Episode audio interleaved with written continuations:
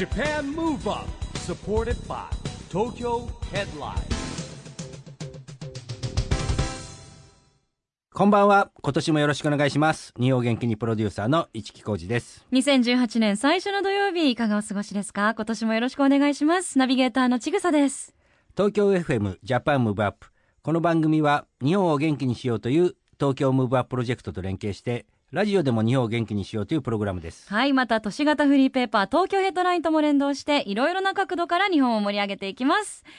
ということで2018年に突入して新年一発目の番組ですが、はい市木さん東京オリンピックまであとあと2 2年年ですね ねまあ、それからあのワールドカップラグビーまであと1年ですから。そうですもうよねね2019年2020年とねジャパンムーブアップは突っ走っていかなきゃいけないですね。そうですね、はい。まさにジャパンムーブアップしなきゃいけないそうですよ。12、はい。年っていう感じもしますよね、うん。2018年市木さんはまあ18年に絞ると、はい。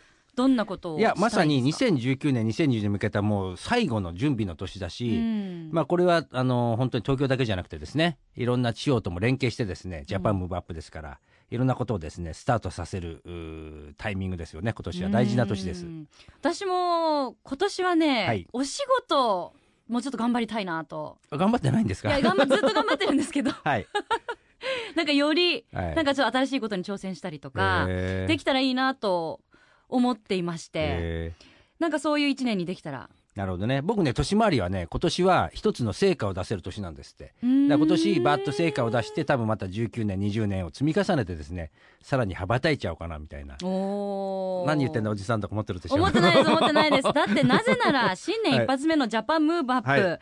何の話すると思いますか？さあ何でしょもう市木さんたら 昨年2017年に、はい。もうしれっと本を出してるじゃないですか。うあはい。11月末に出しました、はいその名ももうまさにいや今年は自分もお仕事頑張りたいとかキャリアアップしたいと思ってる方は、えー必読のタイトルですよね、はい。夢を実現するパラレルキャリアビヨンド2020の働き方改革。はい。ということで、うん、やっぱりね2020年っていうのはあのなかなかね体験できませんから、うん。そこの時に経験できるっていうチャンスを生かさなきゃダメだって僕はね、うん。思います本当に。そういう思いが詰まった一冊ということですよね。はい。まあ、僕自身もそういう考え方ですし、うん。より多くの人がだって東京に世界から人が来るんですよ、発信もできるんですよ。まあ、今回はですね年の初めでもありますのでこの本も含めて改めて、もう一木浩二という人物にフォーカスしてはい。いければなと思っております。うございます。番組ももうすぐ丸5年経ちますから放送開始していま、未だに一木浩二のことをよく分かってないというリスナーの方も多いと思いまあますので,、多いでしょうね。だって僕紹介される時に長い付き合いのやつみんな言いますもん。市木さんはちょっと一言で紹介が難しいんでみたいな。私もよく人に聞かれるんですけど、はい。いまだに一言で答えられないので今日はその答えも合わせて探していきたいと思います、よろしくお願いします。よろしくお願いしますJapan Move Up supported by 東京ヘッドライン。この番組は東京ヘッドラインの提供でお送りします。JAPAN MOVE UP さあ今日の Japan Move Up は市木さんの著書夢を実現するパラレルキャリア Beyond 2020の働き方改革についていろいろと聞いていこうと思うんですがえスタジオにはこの本の編集に携われた主婦の友社の前田達也取締役にもお越しいただきました。よろしくお願いいたします。よろしくお願いいたします。ようこそいらっしゃいましたもともとお二人はお知り合いだったんですか？いやあの今回ですね、えー出版にあたって担当してもらったんですけれどももともとあの僕の前の出した本がね「超人脈術」という本があってこれが主婦の友社なんですよ。うんでその担当してたのがまた僕の後輩でそしてそこからですね、えー前田さんが引き継いでくれたという関係ですね。はい。いなるほど前田さん普段市木さんのことなんて呼ばれるんですやかもう市木さんですね。ああの伝説ばかり聞いていたので、あそうなんですか？やっぱお会いする時はかなり緊張してたんですけど、前情報はあったんですねいろんな大量にありましたね。はい。へえお会い実際してみてなんか印象とかってありました？あのとにかく行動を先にされる方なんだなと、あの本当に動いてらっしゃって、じご自分でもこういう番組やられたりとか、やっぱり全然そこがあの本に書いてあるんですけど、あの本当にパラレルキャリアを体現している人なんだなと。うーん。はい。なるほど。市木さん今パラレルキャリアっはい。てキーワード早速出てきましたけど、まずどんなご本なのか概要って。概要ですね、まあ、もともとはやっぱり僕は2020年というですね、うん。東京オリンピック・パラリンピックある年をお体験できる人たち、これは絶対チャンスだと思うんで、いろんなことやってほしいなと思いがあったんですね。で、僕自身もやってるし、まあ、これからまだ2020年って未来じゃないですか。今からでも間に合うんでいろんな形でですねだってそのいろんな新しいサービスも出てくるし世界から人が来るしこんなチャンスはないわけですよ。だから僕自身もねチャレンジャーとして思ってますけどもいろんな人がでねそういうことを経験することによって2020年以降の日本が元気になるんだなというふうに思いを持ってたんで、えーそんな本を出したいなということことを思ってました。うん出版されたのが2017年のはい。11月はい。はい。ですよね、はい。やっぱこのタイミングってまさに2020年に向かって今読んでもらえれば何かそれまでの間にスタートすることができるからっていう逆算のそうですね、まあそういう意味と、まああのこれは僕の感覚ですけど、やっぱり例えばほら、年始って本とかか、普段読まない人も買って読んだりするじゃないですか、あと、ね、今年の目標とか立てるじゃないですか、その前に出したかったんですね。なるほど、うん。だって、三日坊主でも今年の目標とか立てるじゃないですうか、ん、絶対。そっか。で1112でちょっと読み込んでもらって新年もうちょうど本当今のタイミングですよそうなねんですよ。何か目標に、うん。この立てる時にこの本がきっかけになればという思いも込めたということですね。でまあ本のタイトルにもなってるパラレルキャリアなんですけど、うん。あのもともとはドラッカーの作った言葉なんですかそう言われてまして、うん。えっと、もともとまあ、副業というとすごい簡単な響きになるんですけれども、はい。パラレルキャリアっていうのはそれとちょっと違うニュアンスを持っていて、うん。本業にも足しになる副業というか、うそういう意味合いがかなりあるということで、キャリアを作っていく上で、まあ、本業と並行して、まあ、それに関係あるような、フィードバックできるようなキャリアを作っていきましょうという、あの、言葉ですね。はい。ん私も本読ませていただいたんですけど、うん最初やっぱりもう市木さん起業家でいらっしゃるし、起業したい方のための本なのかなって思って読んでたんですけど実は全然意外と会社とか組織の中で働いてる人にもこれから例えば主婦の方ではい何か自分のネットワーク生かしてはい新しいことやりたいと思ってる方とか、い、ろんな方に働き方とかこう生き方のヒントになるようなことがはい書いてありますよね。そうですね。あの、うちの会社で一緒に手伝ってくれてた子も、このゲラというか、あの、書稿というのを読んでいて、なんか、この仕事をしながら、違う仲間と、もう始めようと思って始めた人間もいるぐらいで、えーうんすごい若い子に影響力がすごいあるなと、その時に思いましたね。市木さんの今のドヤ顔がすごいですね。なんで？もう多分電波に乗ってもそのドヤ顔が多分リスナーの方に届いてるんじゃないかなぐらいのドヤ顔ですね。意外とね、一番身近でちぐさが僕のこと知らなかったりするんですよね。そうそうなんですね。でもね、あの、確かにちょっとこの本読んで、やっぱり市木さん普段ね、こう番組でご一緒してると、意外ととぼけたことも言ったりとかですね、はい。あの、空気読めないギャグを急に言い出したりとかですね、ダメな面がよく私見る機会が多いもんですから、はいもう本当に久しぶりにあの、ものすごく見直したと言いますかね、やっぱり、あ、そっか、すごい方なんだなっていうのをちょっと思い出させてくれたというか、まあ、本の中に名刺を3枚以上持つこととか、まあ、肩書きを3つ以上持つこと、うん。うん。えー肩書き足すものではなくて掛け合わせるものなんだみたいな、あのことが何度も結構はい。本を通して書いてあったと思うんですけど、やっぱり市木さんも最初お会いした時に何枚も名刺いただいたんですよ。うん。でどの名刺もちょっとよくわからなくて。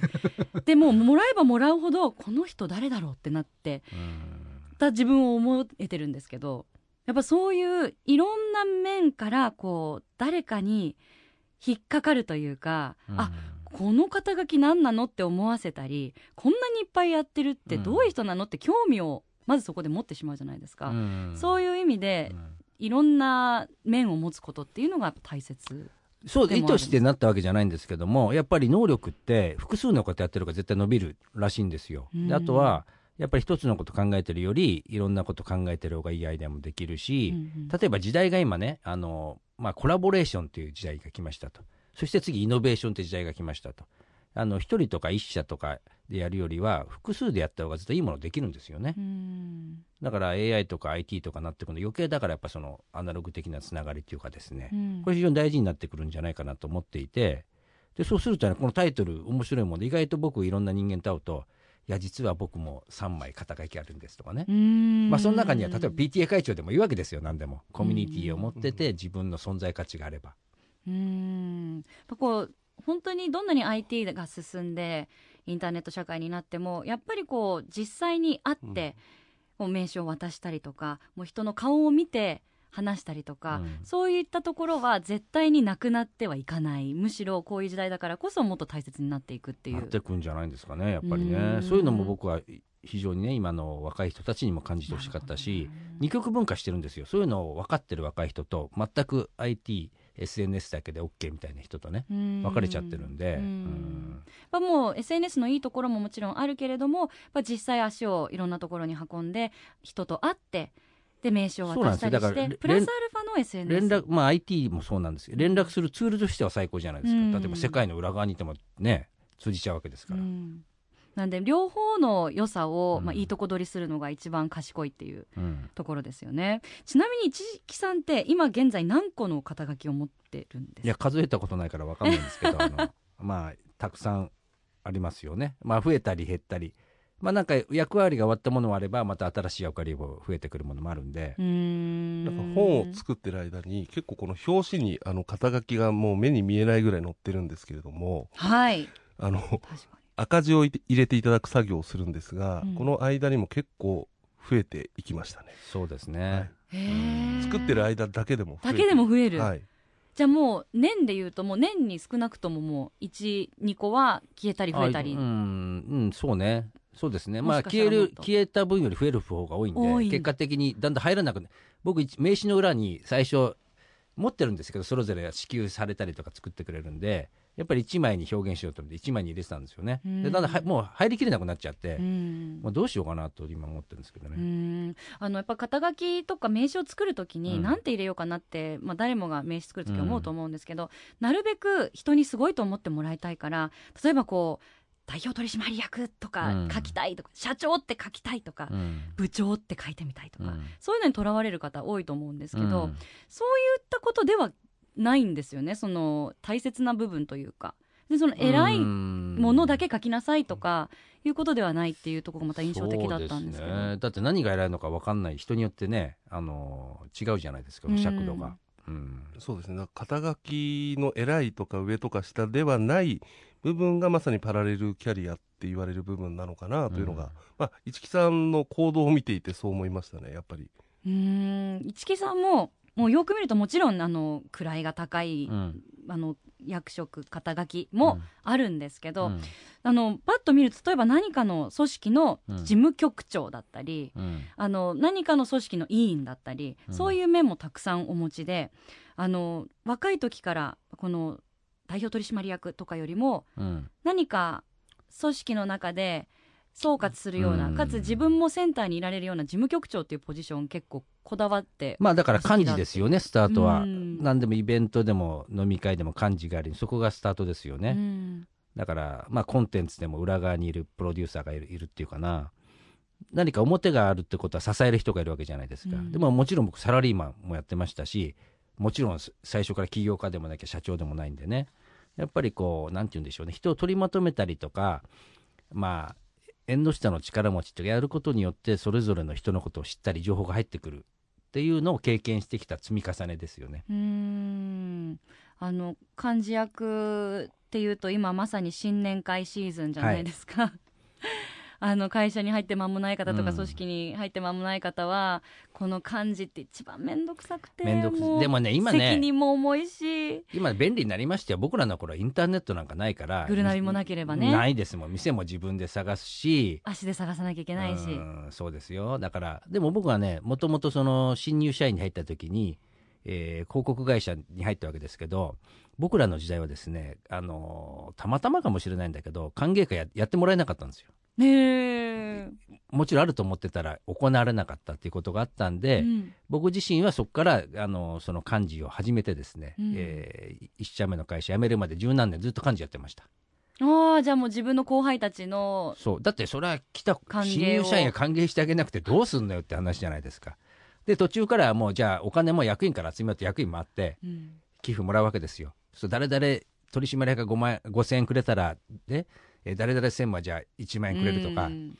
まあ、そういうのも結構社会勉強になりましたね、もしかして相手から見たらずうずうしいやつだったからお前来たかまたみたいなね。とかあったかもしれないんですけども、うん。でも顔もそれで覚えてもらえたり一目置かれますものね、そういうことなんですよ。だから結果それ結果論じゃないですか最初からそう思ってやってるわけじゃないんだけど、うん。結果的にそういうことだし十何年も幹事やってきたんで、まあ、いろんな会社を卒業してですね今起業家になって上場してるやつらもいるんですけど、うん。やっぱりその人たちはあの僕から見てかもしれないですけど一期門下生ですよもう。そういうのがいっぱいパーティーとかサークルとかイベントとかがあったから、まあ、いろんな仲間がいるわけですよね。うんこの結構ご苦労もされてるっていうのが前田さんやっぱこの本の中にはい。一木さんの半生じゃないですけどそうですね。ねあのの赤裸々に書いてありますよね。さっきのあの事務局長というか幹事の話もあの本当に一番やりたくないことだよねというのがあるんですが、うん。市木さんにまあお伺いすると実はコツがあるとうん。いうことをおっしゃっていて、まあそのリストを作ったりとかそれだけをやってると極めていくとそのコツが見えてくるっていう話を伺っててあなるほどなと。多分相当大変だと思うんですがあそういうふうにその幹事という中にもいろんなこうやり方仕事のやり方を見つけてらっしゃるんだろうなというのがありました。うん。というのとやっぱり40歳近くというか40代までサラリーマンをやられてたとうんいうことでなんかこの人20代からとてつもない起業をしてたんじゃないかとついついこの肩書きを見ると思うんですけど、それは意外とあ僕らとそんなに変わんないというと、まあ、す結構違うとは思うんですがあのだいぶあのパラレルキャリアって40代からでも作れるんだなと。まあ、その前のと当然積み重ねはあるんですけどそういうふうにあのお話ししながらあの過去を振り返っていただいてみんなが思えるような本になってるかなと思います。はい、私もあの今まで市木さんって負け知らずというかもう早稲田のもうイケイケの人気のサークルのヘッドでそのままあの華やかな広告業に行ってで起業されてで今もありこういう関係も華やかでお誕生会開いたら200人300人って人がお祝いに来てくれて勝ち組って思ってたんですけど、うん本の中には結構最初起業された当初は、えー東京ヘッドラインも辛い時代があったとかそれをいろんな自分の中で目標を掲げて、えーあ黒字に戻していったりとか実現していく夢を形にしていくっていうようなことも書いてあってあこんな知らないやっぱり苦労があってこその,、まあ、あの言葉に説得力があったりだとかそういう人望がある市木さんなんだなって思いましたよ市木さん。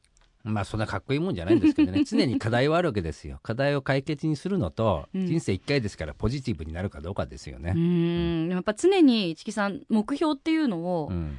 まあ、可視化するように。そうなのかな？ゴールいやだから目の前に必ず課題とかこう相談とかがあってまた、うん。もう今も2020年以降に結構いろんなこうねプロジェクトとかがこうく加わってやってるんですけども、うんこれは何でしょうね、まあ、もしかしたらこう運がいいのかもしれないですね。常にこう奮い立たせれるようなテーマとか目標があるう。うん。あの手帳みたいなものに、うん。例えばその今週の目標だったり来週の目標もしくは何年後の目標とかっていうのを書き留めたりもしてるんさすがにそれはねこの年になるとないないんです。僕は1年に1回必ず手帳に書くのがあります。あの、えー。も目標と会いたい人物ととかね。結構もう今はねだんだん細かくなってる。本とかもそうだし、えー目標に関してもジャンル分けます。あの例えばヘッドラインとか、えーまあ、21世紀クラブとか夢の課外事業とかですね、まあ、プライベートなこととか。やっぱり違うじゃないですか、うん。でそういうなんかこうバーッとこうやらなきゃいけないことバーッと書いてで1年終わって大体その1月の1日2日ぐらいにチェックします。どこまでできたか。見せていただきました、本当ですか？はい。あの本のこともちゃんと書いてありました。今年の目標に。はい。2017年の目標に、えー、どどん他にも結構細かくもうすごい書いてあるんですか？さっきおっしゃってたようにカテゴライズでちゃんと分かれていて、まあ本当に相当具体的に多分書いてある、へはい、ー夢の手帳というか、はい。でちゃんとできたことにはまあマークというか。もうだからできたことは線でで消して。できなかったことは丸丸×ですよだから。丸×三角三角は持ち越しみたいなね。だからそれで翌年に持ち越したりとか、あのこれだけあの肩書きがある方なんで、そこで整理を1年に1回されて、1年を必ず実現していくっていう中でやっていくというのを直接その手帳を見たので、はい、かなり現あのあのリアルにそれは感じましたね。はうい、やっぱなんとなく日々過ごしているといけないんですね、やっぱ1年いに1けないですよ。回はうん。この自分の今いるポジションとかを見つめ直してやりたいことうんやんなきゃいけないことを書き出して、やっぱこう自己成長がやっぱ必要不可欠だっていうこともそうですね。書いてありましたもんね。僕であと毎日朝はあの自分の中の気合い入れやりますよ。どうやって？朝今日一日頑張ろうっていう、なんかおまじないみたいうな、ん、どういう？おまじないってどういう？神棚に向かって。え神棚に向かって、はいはい。毎朝ですか？毎朝やります。家にいる時はねまあ出張の時はできないですけど、え意外ですねえなんでやっぱり生かされてるっていうこともねまあ震災復興とかいろんなねあのこともやってるんですけどやっぱりこうね自分で動けてできるってことをねあの本当にありがたいと思ってやんなきゃいけないなと。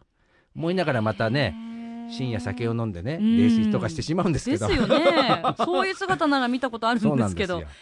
でもそれでも朝起きたらしっかり神棚にそれはまあ一日きっちりしろっていうのは僕がちょっとねあのお世話になったですね、うんえーもう亡くなっちゃったんです酒井優也さんって大あじゃりって方がいて「一日一生」っていう本を出しててですね、うんまあ、当たり前のことをすごく教えられたんですよね。うんこれライオ坊さんだからなんかすごいこと言うのかなと思ったら当たり前のこと言うんですよ。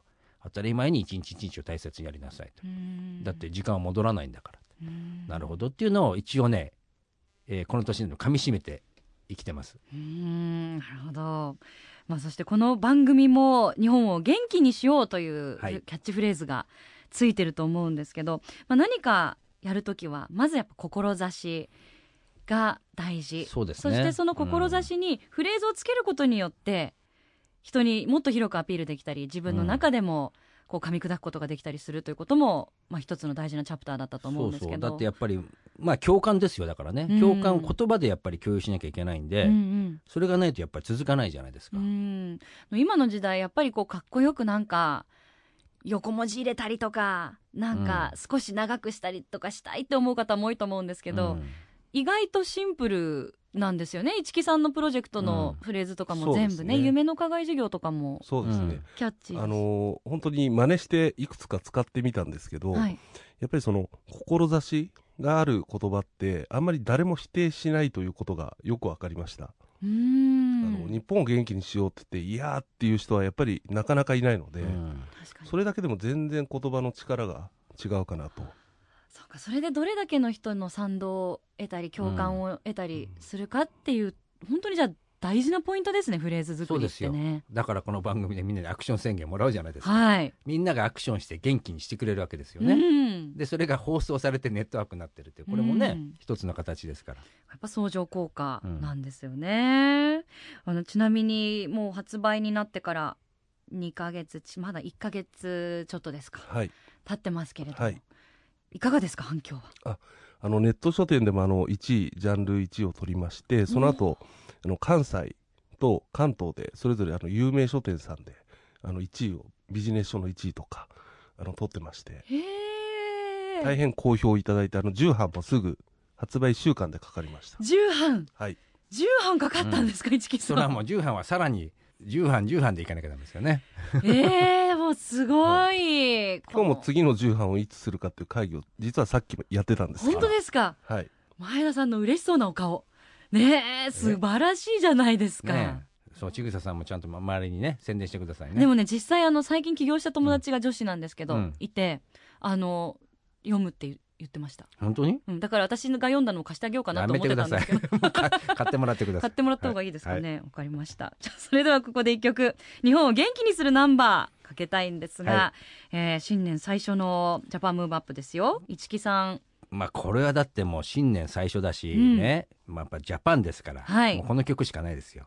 いい曲のセレクトお願いします、はい。じゃあ曲紹介をどうぞ、えー、EXILE のですよ、ライジングさん。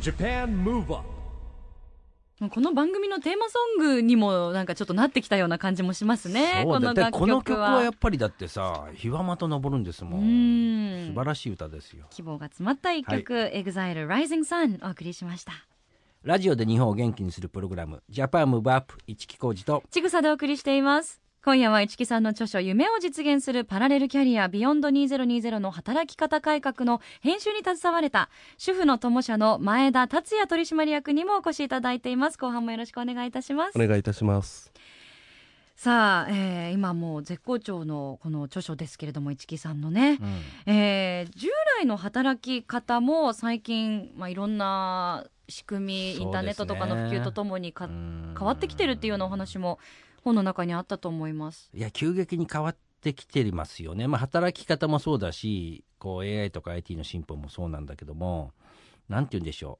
う。うん昔のその終身雇用ではなくてね、うん。時代と産業もこう変化してるわけだから、で自分も成長して変わるわけじゃないですか。だから僕はそのパラレルキャリアっていうかですね一人がいくつかのことしてもいいと思うんですよね。ただしやっぱり幹になるものがねちゃんと一個なきゃダメですよ。うん。のご本の中に本当に具体的に例えば会社員の方でパラレルキャリアを、その会社に黙ってこそこそしてやるのってやっぱ辛いじゃないですか、はい。うん。そんな中にそんな中で堂々と、えー会社にも協力をお願いしてやれる道もあるしいろんなパラレルキャリアの持ち方の可能性があるんですよっていうのが書いてあったのがすごくこうね。ためになるだろうなと思って読んでたんですけど。はい。一応あの副業と一番違うのはその双方の仕事が、うん。あの相乗効果が生じる組み合わせうん。をキャリアの中に作っていきましょうというのがこの発想なので、うん。いわゆる働き方改革的な話で言うとただの副業とはだいぶ違う発想うん。というのが、まあ、市木さんが一番おっしゃってる部分ですね。うん。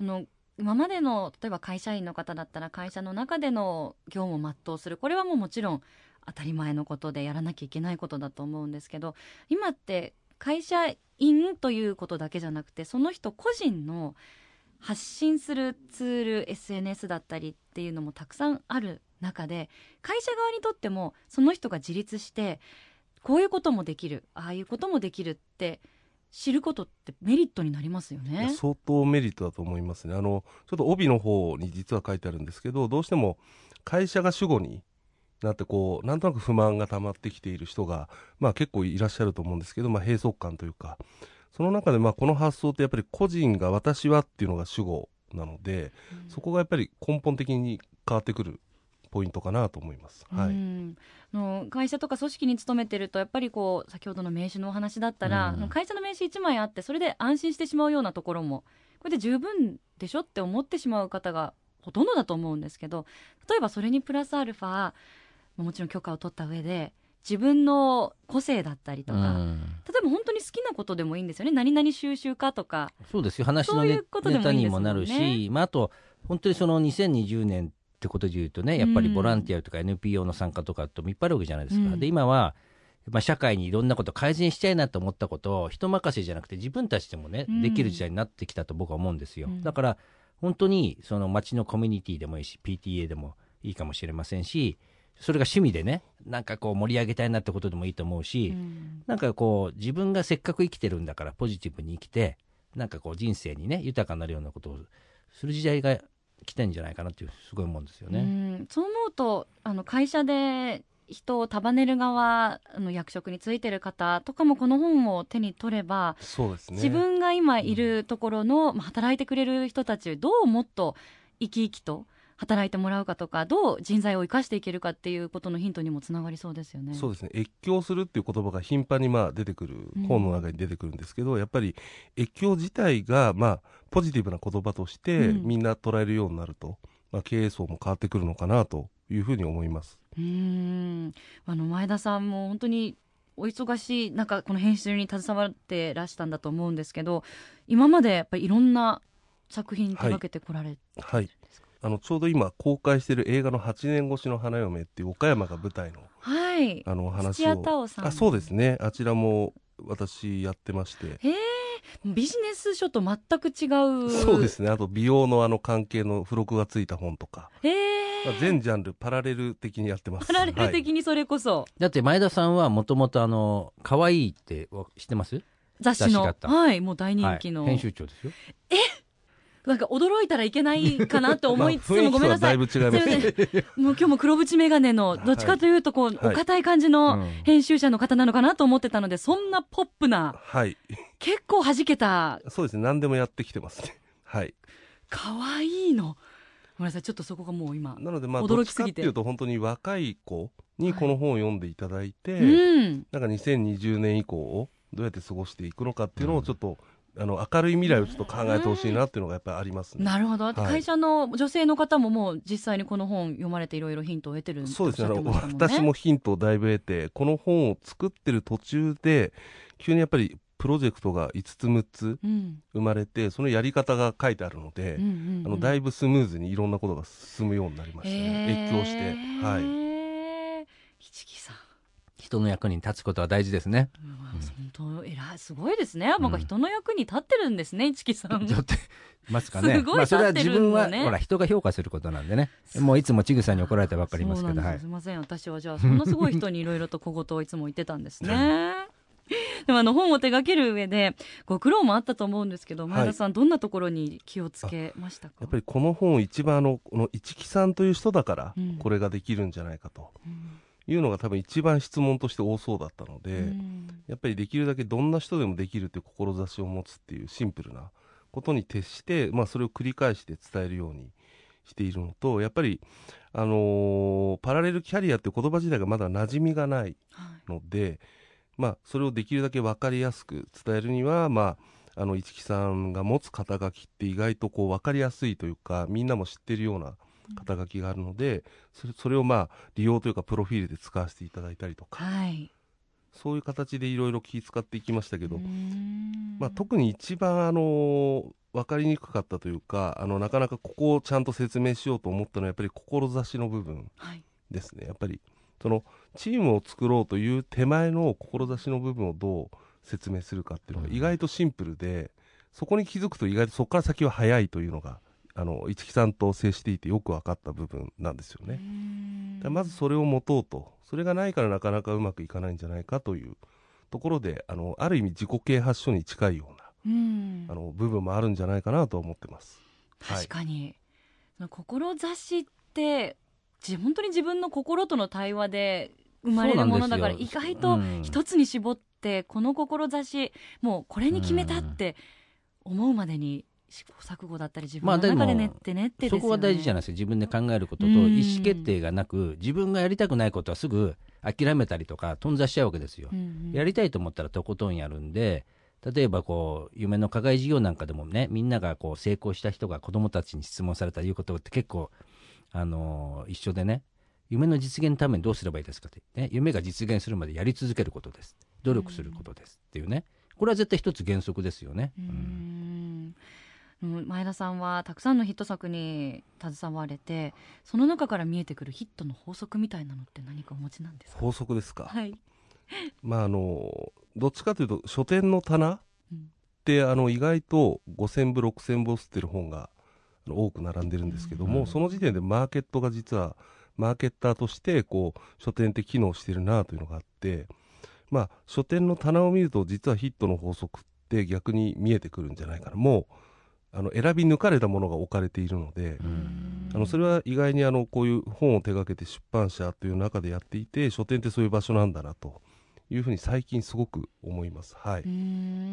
今来てるジャンルじゃないですけどはい。売れてる傾向がある本ってあるんですか？何か。売れてる傾向がある本は、まあ、睡眠とかですね。あー睡眠健康もの今ねすごいですよね。うん。確かによく目にしますね、腸内環境とかねあとね睡眠。そうですね家に帰ってからの時間だったりとか、まあ、疲れをどうやって取るかとか、やん。っぱりみんな疲れてるんだなというのがすごくあるんで、うん。まあ本当閉塞っていう意味ではこの本を読んでほしいなと、うん。確かに、うんそうかもう社会が皆さんお仕事とかで疲れてくるとそうやって癒しを求めて健康になりたいって思ってみたいなそうですね。もうちぐさみたいに8サイクルなんですよね時間寝てないんですよみんなもそうですね。私もう8時間でも足りないと思うぐらいですからね、まあそんな中でじゃあもうどんどんビジネス書が売れてくるようになったらそれはもう日本が元気になってる。そうですね。証拠になったりもするんですかね、はい。また一周して、多分もう一周どっかで2020年を機にええ。するんじゃないかなというのは市木さんのお話を聞いてると逆に思いますね、うーん。だって2020年でいろんな体験と何かが変わると思うんですよね僕ね。そうですよね。本の中にも本当に書いてあったんですけど、まあ、2020年を目指してもう今が何かを始めたり、うん。志を持ったりするのには絶好のチャンス絶タイ好のチャミングっンスですよ。ていう。うん。だからもう今こそタイミング的にもう本当来年とかあのロングセラーになってもなったとしても今読んでもらいたいっていう感じの本ですよね。そうですね。そんな欲張ってないですよね。そんなに欲張ってない。ロンロングセラーじゃなくてね。まあ今読んでほしいですよやっぱり今読んでほしいし、うん。ロングセラーにもなってほしいですよ、はい私は。はい。まあ、もう少ししたら多分このパラレルキャリアとか、はい。まあそういうお話が多分普通に語られるようになるんじゃないかなと、ああ、やっぱりまだパラレルキャリア、先ほどもお話にありましたけど、はい。浸透はしてない新しいワードというなんか副業とか認める認めないとか、うん。そういうお話はみんな聞いてると思うんですけど、うんうん。まあ、パラレルキャリアの持つ本当の意味みたいなのを、まあ、本当2020年近辺で浸透するといいなというふうに思ってます。ううん。んそうなんですよ、まあ、あとねこれ縁があって、うん。あのー対談でね、まあ、一億総活躍の大臣にされていた今の厚生労働大臣の加藤勝信さん。ままさに新しい働き方改革にちょっと対談もさせてもらって、うん。なんかそこもねなんかすごくタイミングと縁を感じましたね。うん。確かにそうですね、う。ん。そう対談も入ってるから豪華ですよね前田さん。あと EXILE の USA はい、市木さんにあの対談を入れたいんですけどって言った翌週に、え例えば大臣とかって冗談半分で言ったんですけど、あっという間にアポイントを取られてですね、あの実現したという。超人脈術ですね、はい、それは。それは超人脈術で。前田さんももうたくさんの先生方とか作家さんとかとお付き合いあると思うんですけど、そんな中でも結構やっぱスピーディーに、まあ、人脈があるはい。方って感じですか？でやっぱりすいごいすごいってあの散々聞いてからお会いしたんですけど、実際お会いしてあのすごい感じてるのは市木さんあの現場に必ずいるというか行行かれる方なんだなというのを現場が好きなんだなと。それは全然あのイメージというか違ってました。はい。そうですかね。現場は好きですよね。あんまりいると若い人の邪魔になるとも言われながらもでもやっぱ現場感覚がなくなってしまったらですねいけないなと思うんで、うん。はい。確かにあの現場お好きだから本当にこの番組も収録のスケジュールを合わせるのが大変でですね。そうですよね。この日はもう鳥取に行ってます。次の日はもうあの秋田に行ってるんでとか、はい。もう全国飛び回られてるのでやっぱりいろいろ現場をその土地土地でねそう現場と大事なのはあとさっき言ったひ人と人なんでね最後はやっぱり、うんうん会いに行くってことですよね。に行って。た対面して話すってことですようね、ん。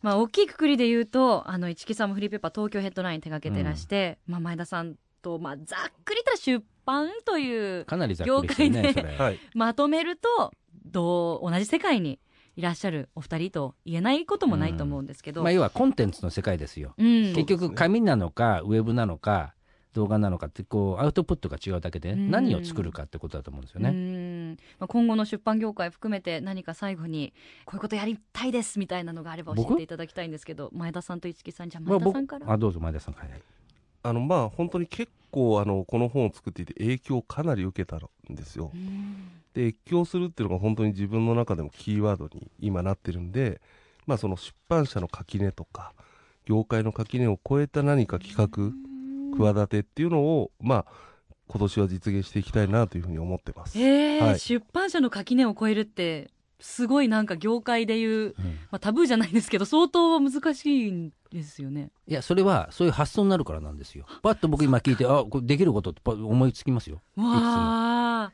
もうそっかそういう意識改革をしていかないといけないんだわ。ご一緒にいると結構その越境が普通の状態なのうでん越境してない方が不自然っていうふうに思えてくるんですよね。だって越境できないことはそ育たないし大きくならないですよ。まあ、確かにその殻の中にね、うん閉じこもってるっていうことですもんね。そうその代わりだからまあなんていうのかなあの自己利益とかそういうのを全く考えずにねやっちゃうところがちょっと課題なんですけれどもやっぱりまず自らそういうところはさ、うんやっぱりまとめにいかなきゃいけないじゃないでうすか。んなるほど。ジャパンムーブアップですよ日本を元気に。市木さんはどうですか？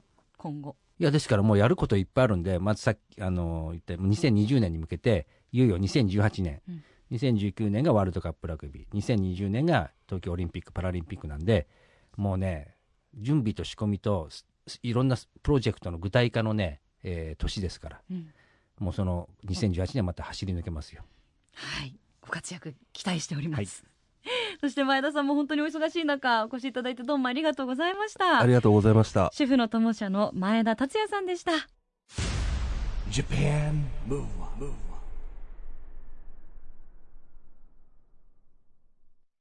今日は主婦の友社の前田達也取締役にも来ていただいて市木さんの著書はい紹介していきましたが、まあ自分のことって恥ずかしいもんなんですよやっぱり。終始ちょっとなんかヘラヘラ照れ顔でしたもんね。そりゃそうですよ。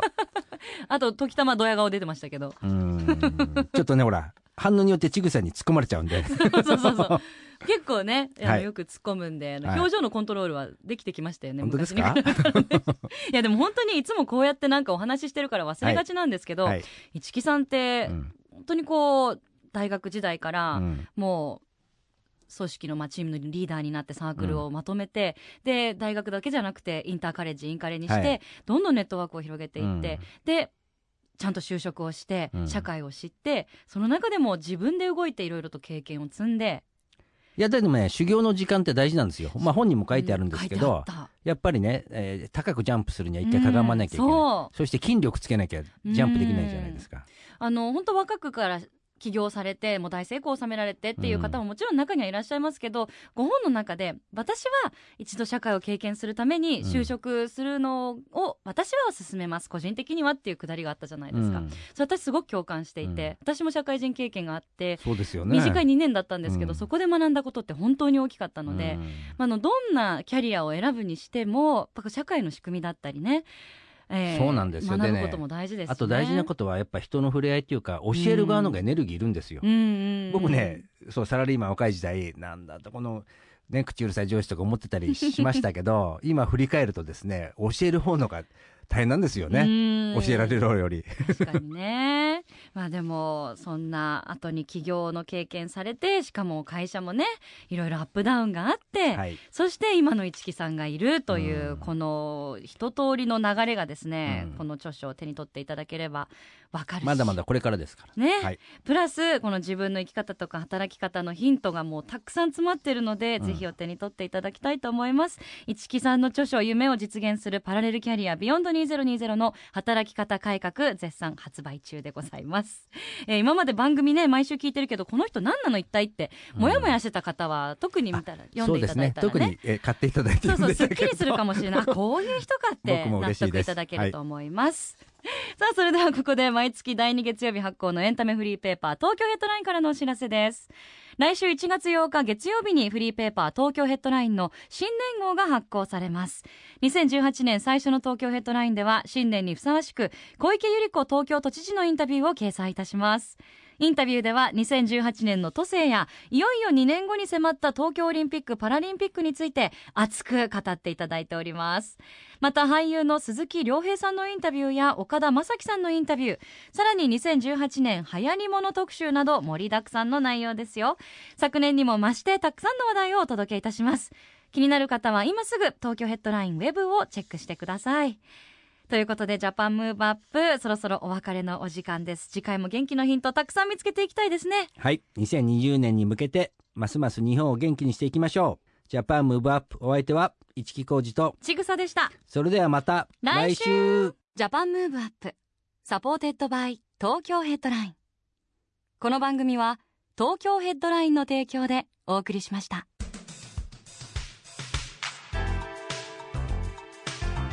Japan Move